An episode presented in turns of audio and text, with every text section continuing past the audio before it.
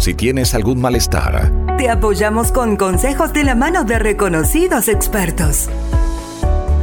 Si no tienes ninguno, te aconsejamos cómo seguir en ese camino. La salud es nuestro patrimonio más importante. Porque con salud todo, es posible.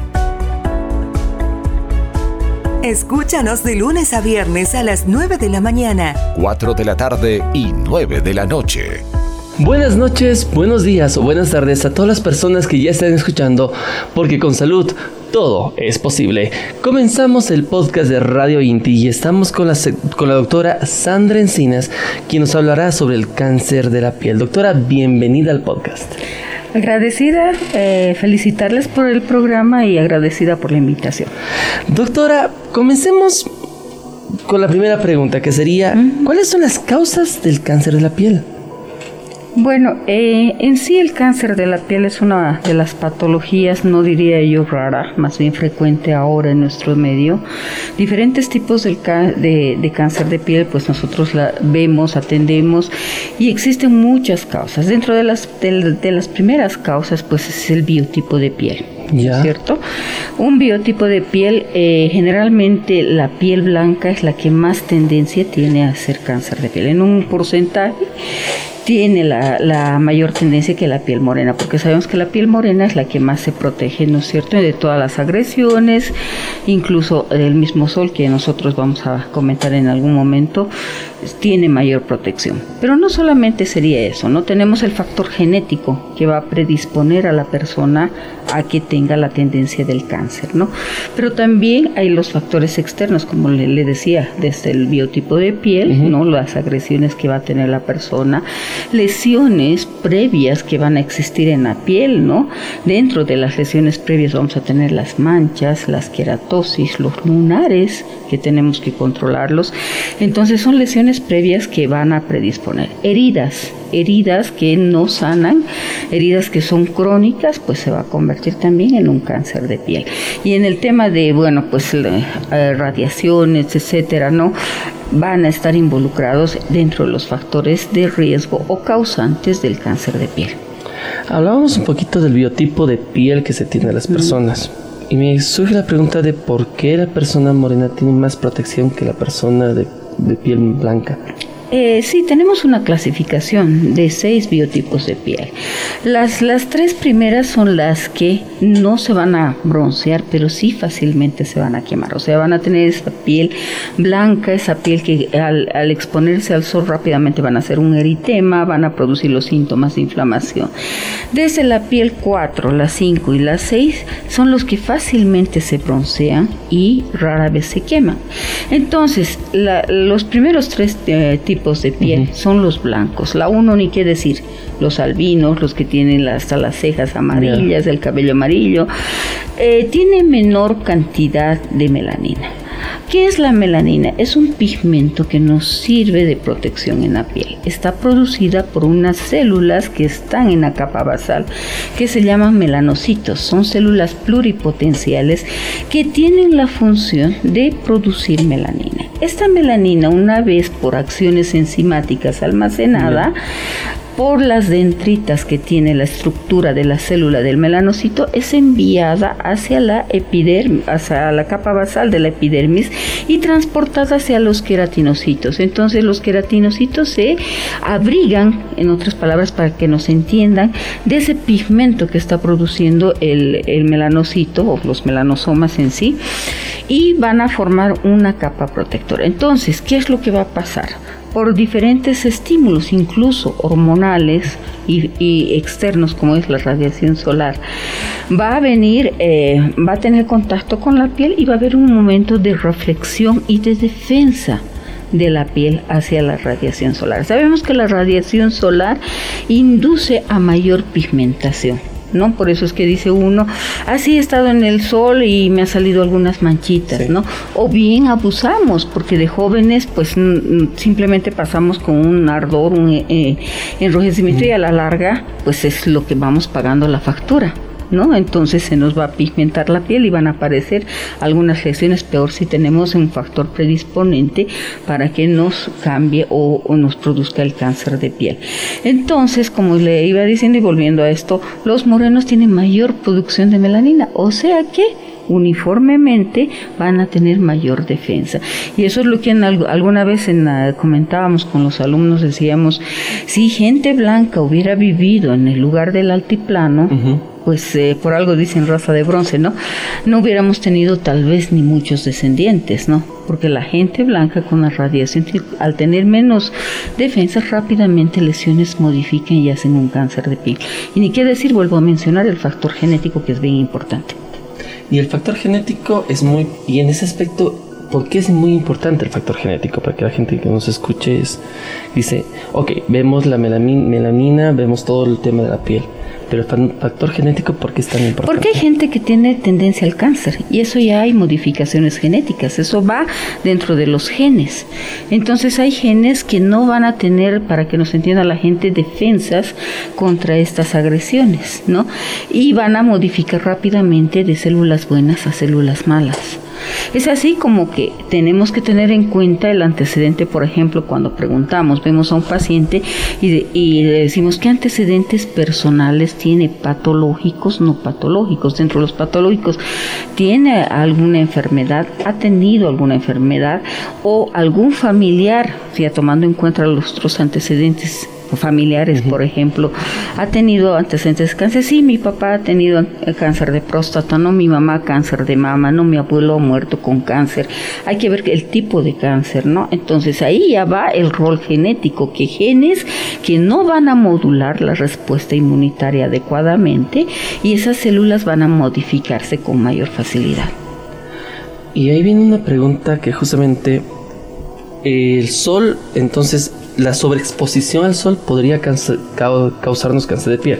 En algunas personas sí. En algunas personas. Claro que sí. Pero, ¿y usar bronceadores también aumenta el riesgo o no?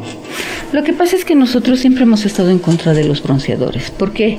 Porque muy bien, hay gente que le encanta verse bronceada, que no le gusta el color de piel, acude a camas solares. Nosotros sí, te diré que utilizamos camas solares, pero para enfermedades no por ejemplo para una psoriasis o para el vitiligo, no que nos ayuda lo que es la radiación, pero ya para broncear o para cambiar el color a una piel sana, no, queda bien, yo, yo, yo, diría, ¿no? Eh, el momento o los años, pero ¿cuándo va a pagar la factura? Después después se paga la factura, ¿no? Es así como hay gente que dice, bueno, tengo esta manchita que se me ha modificado, sí, vemos bastantes félides pecas en el cuerpo, y es que yo andaba en la playa, son manchitas de sol, la gente conscientemente te cuenta. Pero esas son las facturas que se va pagando de la sobreexposición o de los bronceados que hacen en la juventud no es bueno el bronceado. O sea, para nosotros los dermatólogos clínicos decimos que no, vamos en, vamos en contra que no, no es bueno el bronceado, porque las facturas las pagan después. ¿Las facturas llegan después de cuánto tiempo, doctora? Es decir, los jóvenes dicen así, soy chango, ¿cuándo voy a pasar en factura de la playa que me fui a broncear? Sí, de todo el mundo, ¿no? Sí. Pero no sabemos, ¿no? No sabemos, porque eh, sí, el mismo hecho de tener un lunar que ya va modificando y no lo atendemos a tiempo es como tener una bomba de tiempo, que cualquier momento explota o cualquier momento se va a quedar estática, ¿no? No sabemos. No, sí sabemos que estos son factores que a la larga y peor si uno tiene tendencia o antecedentes en la familia de cáncer, pues va modificar cualquier lesión o va a tener esa tendencia también la persona. Entonces, siempre, ¿no? Y a mí me gusta cuando veo pacientes y algunos de ellos me dicen, doctora, quiero que me revise porque tengo miedo, mi mamá se ha muerto de cáncer, ¿no? Entonces ya tienen esa susceptibilidad. Y eso hace, ¿no? Porque siempre eh, cuando uno, uno ve a un paciente, el paciente siempre tiene la razón. Si viene a ti es porque te necesita. ¿No es cierto? Cuando ya está todo. O cuando tiene alguna o algún conflicto. Mm. Ahora, ¿qué conflictos produce el, internet, el eh, bueno, el Google y medicina, ¿no? que decimos produce, produce muchos conflictos y muchas ideas erróneas que bueno, pues a veces los como que los susceptibilizan más a nuestros pacientes Y peor si se automedican, ¿no? Y ahí viene la pregunta, hablábamos un poquito mencionadas los lunares. ¿Cómo se va, uno se puede dar cuenta del cuidado de un lunar? Porque hay muchas personas que tenemos lunares en varias partes del cuerpo. Sí. y hay otros que están sobreexpuestos en sus rostros. ¿Y cómo se da cuenta de que el lunar ya no es hay que cuidarlo? ¿Cuáles son los, los cuidados? Sí, lo que pasa es que antes de comentarte esto de los lunares, si hemos hablado en general del cáncer de piel, mencionar que hay tres tipos fundamentales de cáncer de piel. ¿Ya? El carcinoma vasocelular, que este carcinoma vasocelular aparece obviamente en una manchita que está expuesta y que va modificando, etcétera lo que es la mayor parte de donde va a proceder este vaso celular y es el, uno de los cánceres de piel más buenos porque no hace metástasis, o sea, no disemina hacia adentro. Sí tiene la tendencia de ser agresivo local y tiene diferentes formas clínicas. Una de las formas clínicas nosotros decimos como la mordida del ratón Ulcus rodens, que empieza a penetrar ya a hacer grandes excavaciones, ¿no? hacia adentro del tejido, pero no, no da metástasis, aunque en las últimas, las últimas publicaciones de un journal pues comentaron que el 1.01% habían encontrado metástasis en este cáncer, o sea, muy bajo. Muy bajo, ¿no? El otro tipo de cáncer es, es el carcinoma espinocelular el espino celular viene de las células de los queratinocitos que también están en la epidermis y este cáncer sí tiende a hacer metástasis, ¿no? Hacia adentro, entra a pulmón, a hígado, tiende. ¿Cómo va a aparecer? Posteriormente a una herida, a una amputación de muñón, una herida crónica que, que se va modificando. Y posteriormente viene el tema del lunar, del melanoma. También el melanoma llega a ser uno de los, de los cánceres más agresivos, mucho más agresivos y fuertes. Una vez que se lo detecta el melanoma, nosotros tenemos un tiempo promedio de seis meses. ¿Por qué? Porque hace metástasis a pulmón, a hígado, tiende a metastizar muy, muy rápido. Entonces, este también tiene diferentes formas clínicas. Empieza, como dice su nombre, de un lunar no de un nevo. Tenemos diferentes tipos de nevos y estos nevos, ya sean incluso los lunares rojos que son los nevos rubíes, los lunares que están más pigmentados, algunos tienen los nevos compuestos, unos que son más carnositos, los nevos intradérmicos, algunos que aparecen en niños como una perla rosadita, los nevos de Spitz, por ejemplo. Tenemos como ciertas verruguitas, los nevos verrucosos, o sea, diferentes formas clínicas de los lunares. Pero ¿qué es lo que tenemos que hacer? ¿No es cierto? Si peor el paciente tiene antecedentes, revisar el lunar. Y ahí tenemos un memotécnico que todos los dermatólogos utilizamos, el ABCDE. A, ver la simetría, ¿no? Ver si una mitad es diferente a la otra. B, ver los bordes. Si los bordes están como circinados, están queriendo como que expandirse y están totalmente irregulares, llega a ser un signo malo, ¿no es cierto? Luego, el, ese color, ver el color. Los lunares generalmente, eh, por ejemplo, los, el suyo es pigmentado, es oscuro, pero si este lunar tiende a cambiar, a, a, ponerse un poco más marrón o empieza a aclarar, Alerta. Alerta.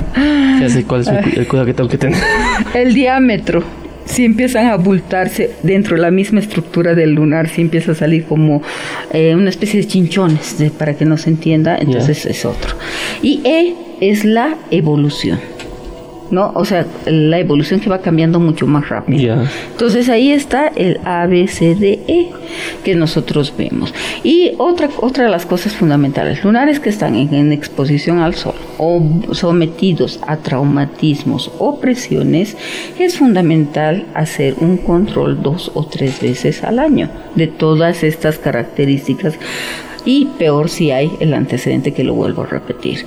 ¿Qué lunares son los que están expuestos, los que están en traumatismos como el afeitado, en las axilas, en el pliegue mamario donde están las zonas de presión, en la planta o en la palma de las manos, en la planta del pie, por el peso, eso sí que se tienen que examinar siempre y bueno, frecuentemente, bueno, eso, ¿no?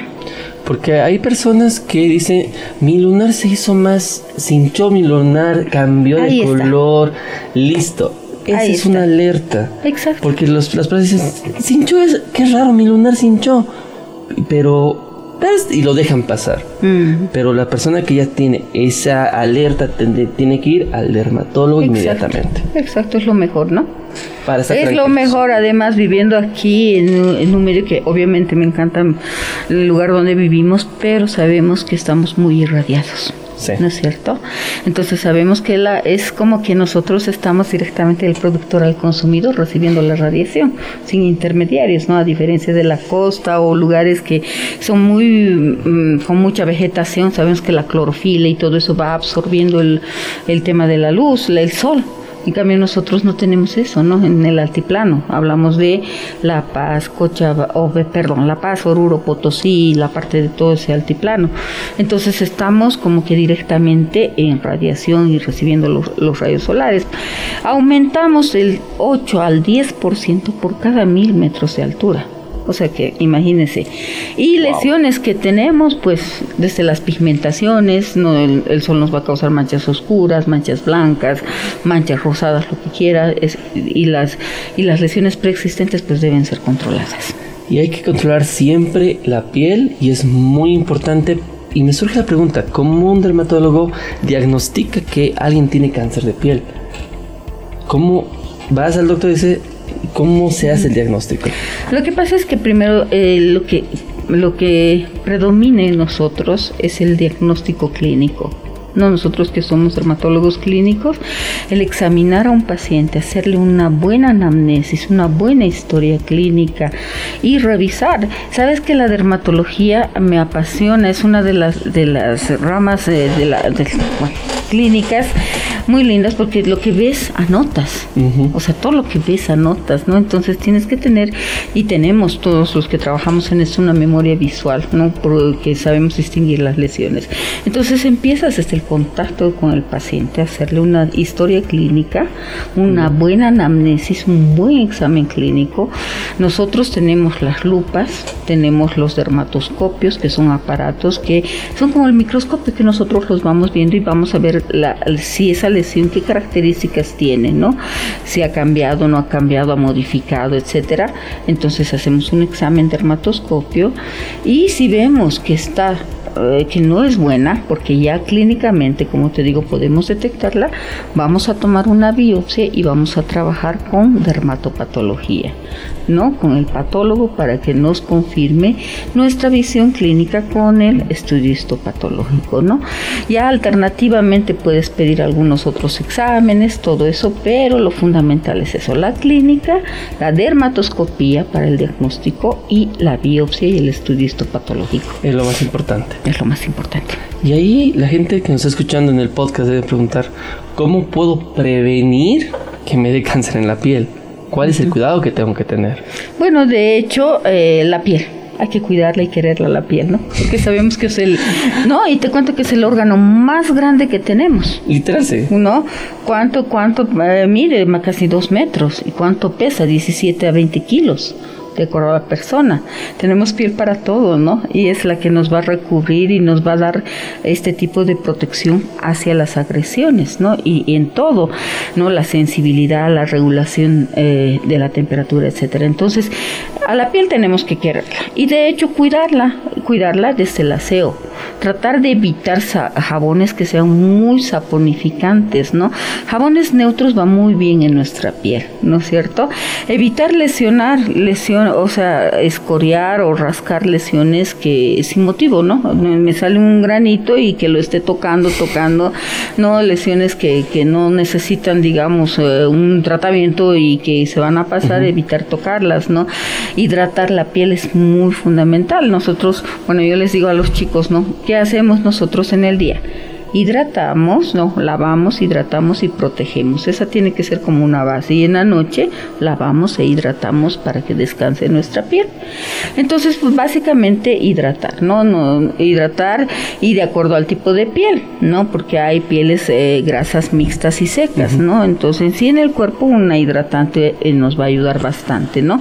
Entonces, eh, hidratar la piel. Usar adecuadamente un protector solar en el día. Y el protector solar tiene que ser horario. Cualquier protector solar y obviamente aquí en altura encima del factor 30 tiene que ser usado cada dos o cada tres horas, ¿no? Entonces no, no necesita el paciente cada rato lavarse la cara, sino las reaplicaciones posteriores del aseo de la mañana ayudan bastante.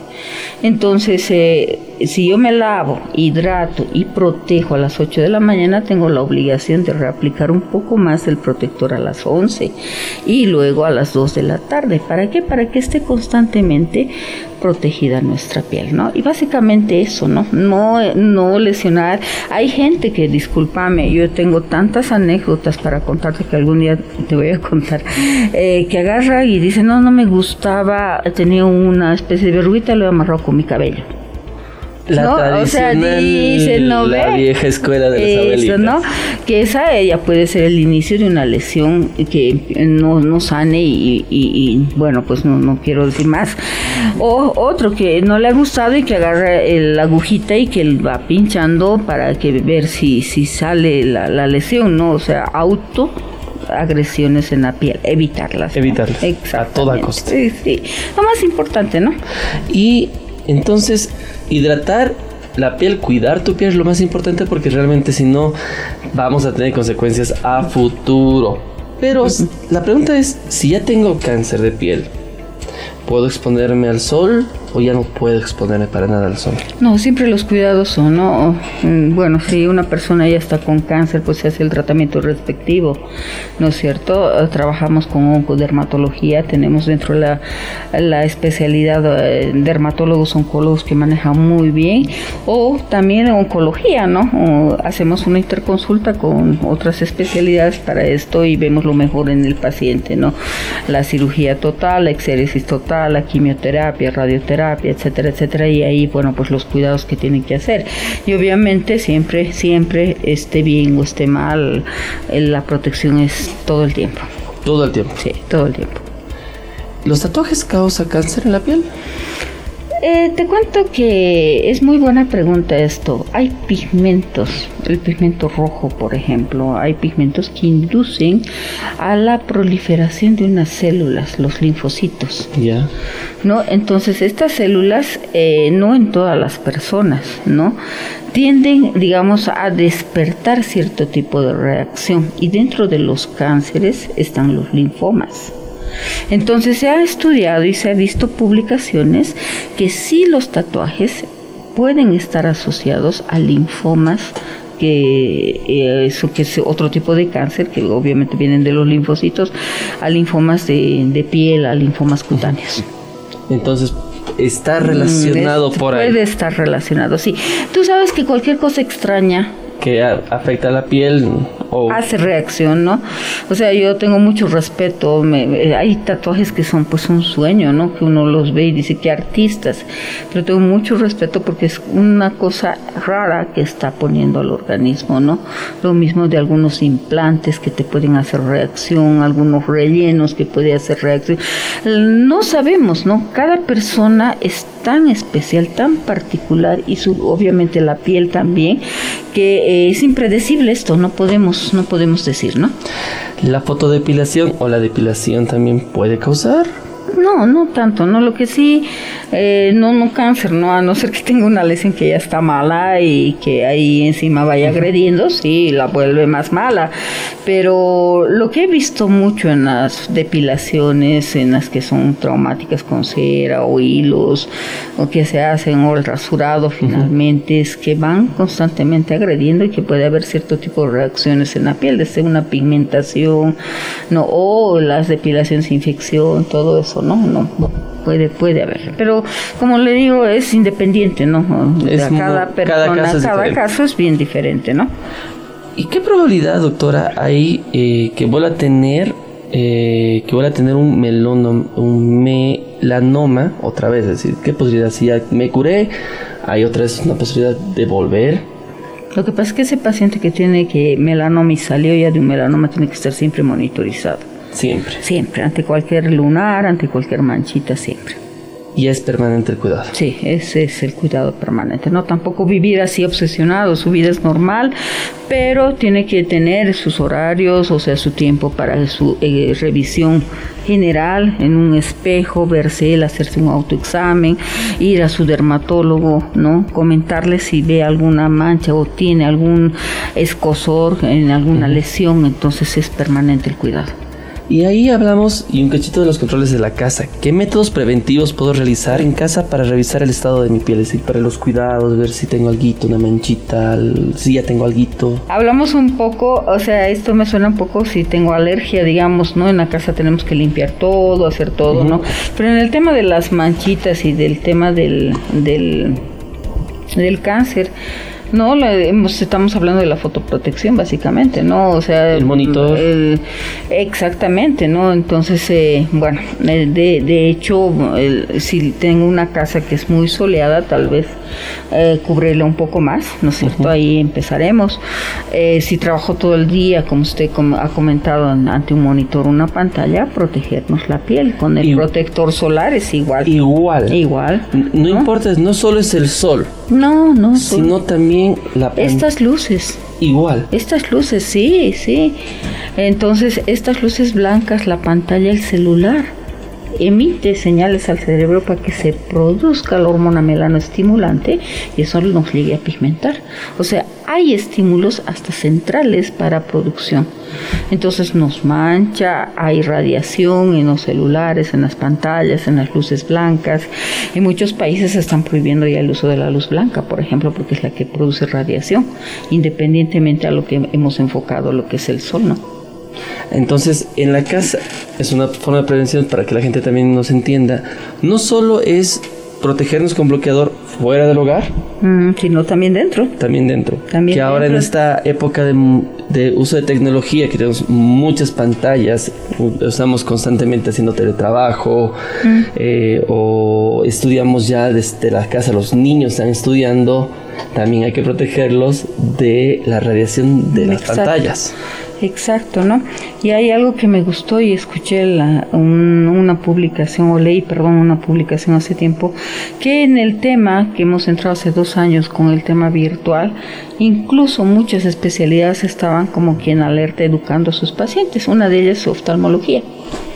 ¿No? A los niños previniendo porque el estar constantemente con la pantalla por la radiación también lastima el tema del, de los ojos, ¿no es cierto? Y ni qué decir la piel si estamos totalmente expuestos.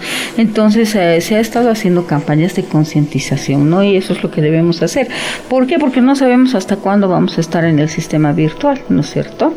Eh, se dice vamos a estar semipresenciales, pero bueno, hay que seguirnos cuidando y que, bueno, cuidarnos también con el tema de esta alternativa que tenemos de hacer las cosas virtualmente, ¿no?